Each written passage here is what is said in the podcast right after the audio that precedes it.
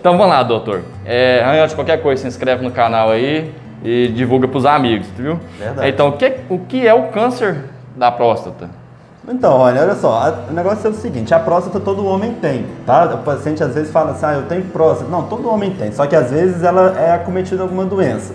Então, nem toda doença da próstata é o câncer, a gente tem que frisar isso. O paciente fala assim, eu tenho problema de próstata, pode ser um problema leve, uma doença simples, uma coisa que não tem, que não tem grande repercussão. Às vezes não, às vezes o paciente tem uma dificuldade de urinar muito intensa, o paciente não consegue urinar, aquele jato fraco pingando. Sabe aquela pessoa que vai fazer o xixi, só molha o chão do banheiro porque não consegue urinar dentro do vaso? Não tem pressão, não tem força. Isso pode ser um problema de Ah, próstata. já vi muita mãe braba com, com o filho por causa É, disso. é, exatamente. Então, assim, não necessariamente é câncer. Então a gente tem que frisar isso. Ter problema de próstata não é câncer, pode ser uma coisa benigna, uma coisa mais tranquila.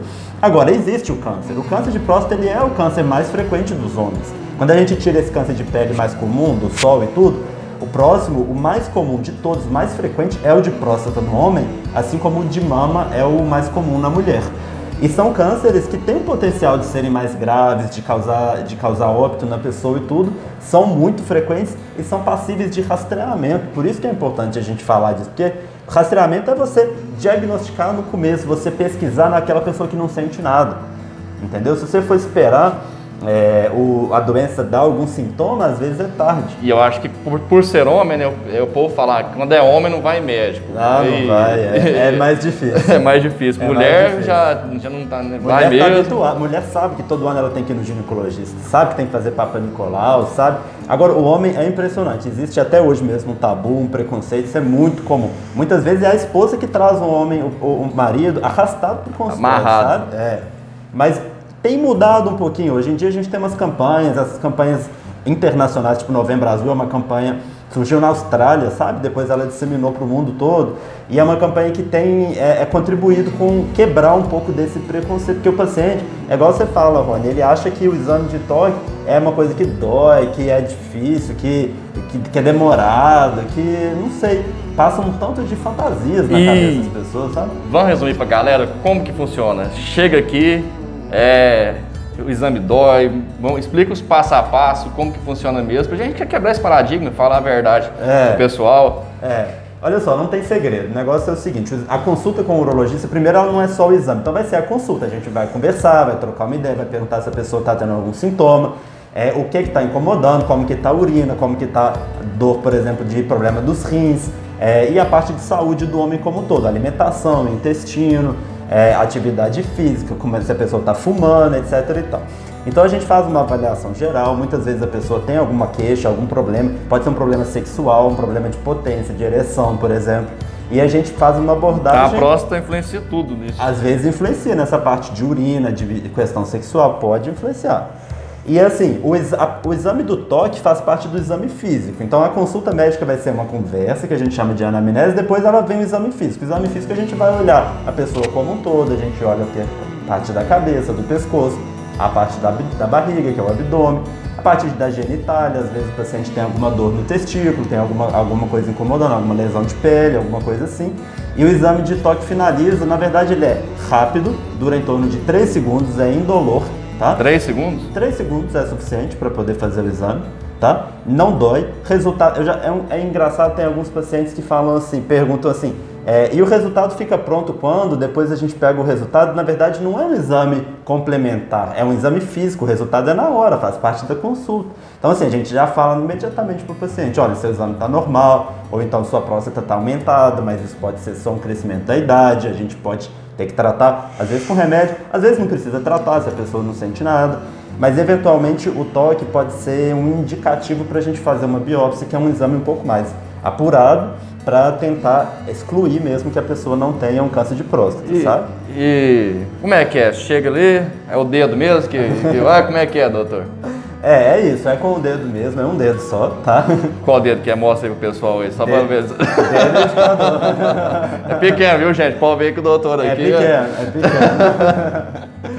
é de boa. É coisa tranquila. O paciente não sente dor, é super tranquilo, tá? Então, assim, ah, é rápido, é indolor, é de graça, tá incluído ali né, na avaliação. Então, a gente não tem que ter receio em relação a ir no urologista, tá? Tem indicações de fazer, nem sempre vai ter que fazer exame de toque, não é toda consulta no urologista que tem que fazer.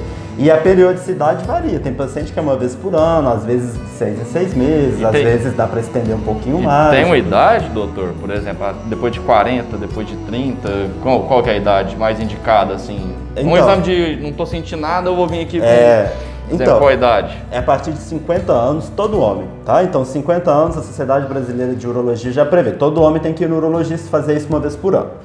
Vai ter alguns casos que a gente orienta fazer mais de seis em seis meses, alguma coisa assim, ou mais curto ainda. Agora, aquele paciente que já fez ali seus 40 anos, por mais que ele ainda não tenha os 50, que é o início oficial do rastreamento de câncer de próstata, mas aos 40 anos eu acho que vale a pena começar a ir ao urologista, porque o exame do urologista não é apenas a avaliação da próstata. Então a gente não precisa do toque, mas vale a pena a gente fazer alguns outros exames de check-up, é uma oportunidade do paciente fazer uma prevenção. Aí a gente faz um exame físico, a gente faz um ultrassom da barriga, vê os órgãos, vê o rim, vê os rins, o fígado e tudo mais. Então, geralmente eu oriento os pacientes a começar aí a partir dos 40, mas o exame de prevenção da próstata a partir dos 50 ou 45 se a pessoa teve o pai ou um irmão que teve doença de próstata. Aí a gente começa aos 45 a parte de próstata mesmo. sabe? E, tipo assim, é, a porcentagem dos homens que tem, é, tipo assim, eu acho que deve ser bem grande, né? Você tava falando, tipo, é 10, 20%, você tem esses dados, assim, que chega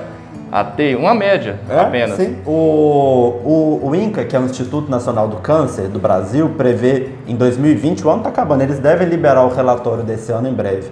Mas a estimativa é que a gente teria 65 mil casos novos de câncer de próstata no Brasil esse ano, sabe?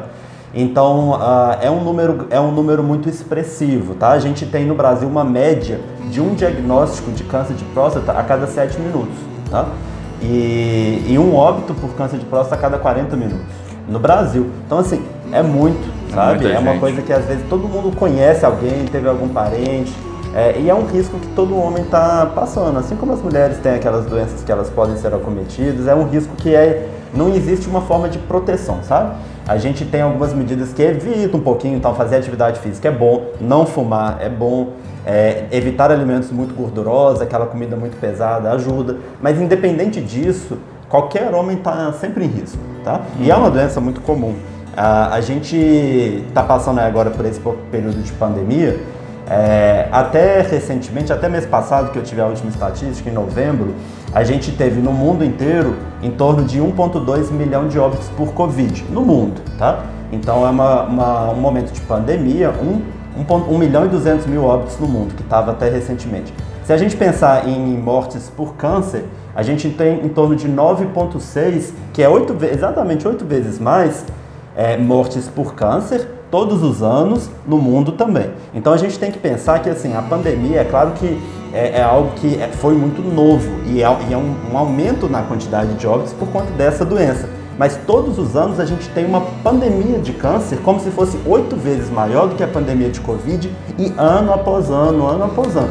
Então, por mais que a gente tenha esse foco na questão do Covid esse ano, e não tem jeito de ser diferente mesmo, mas assim, a gente não pode deixar de lado outras situações que também têm importância de saúde pública, né? Entendi. E fora esse exame, assim, do dedo, até algo- hoje existe alguma tecnologia, assim, por exemplo, se o cara quiser, ah, vou fazer um exame mais caro ali, eu não quero que, o doutor não coloque a mão em mim. Tem isso hoje? A tecnologia tá aí? cê- Ô, ou- a tecnologia realmente chega e hoje em dia a gente tem muito acesso a tudo, né? Graças a Deus a gente tem a tecnologia em todas as áreas da medicina e a urologia não pode ser diferente. Agora, o exame de toque ele é um exame democrático, entendeu? Ele é um exame democrático. Então, assim, pobre ou rico, não interessa, o exame de toque não tem como fugir. Porque é exame físico, faz parte da avaliação do urologista.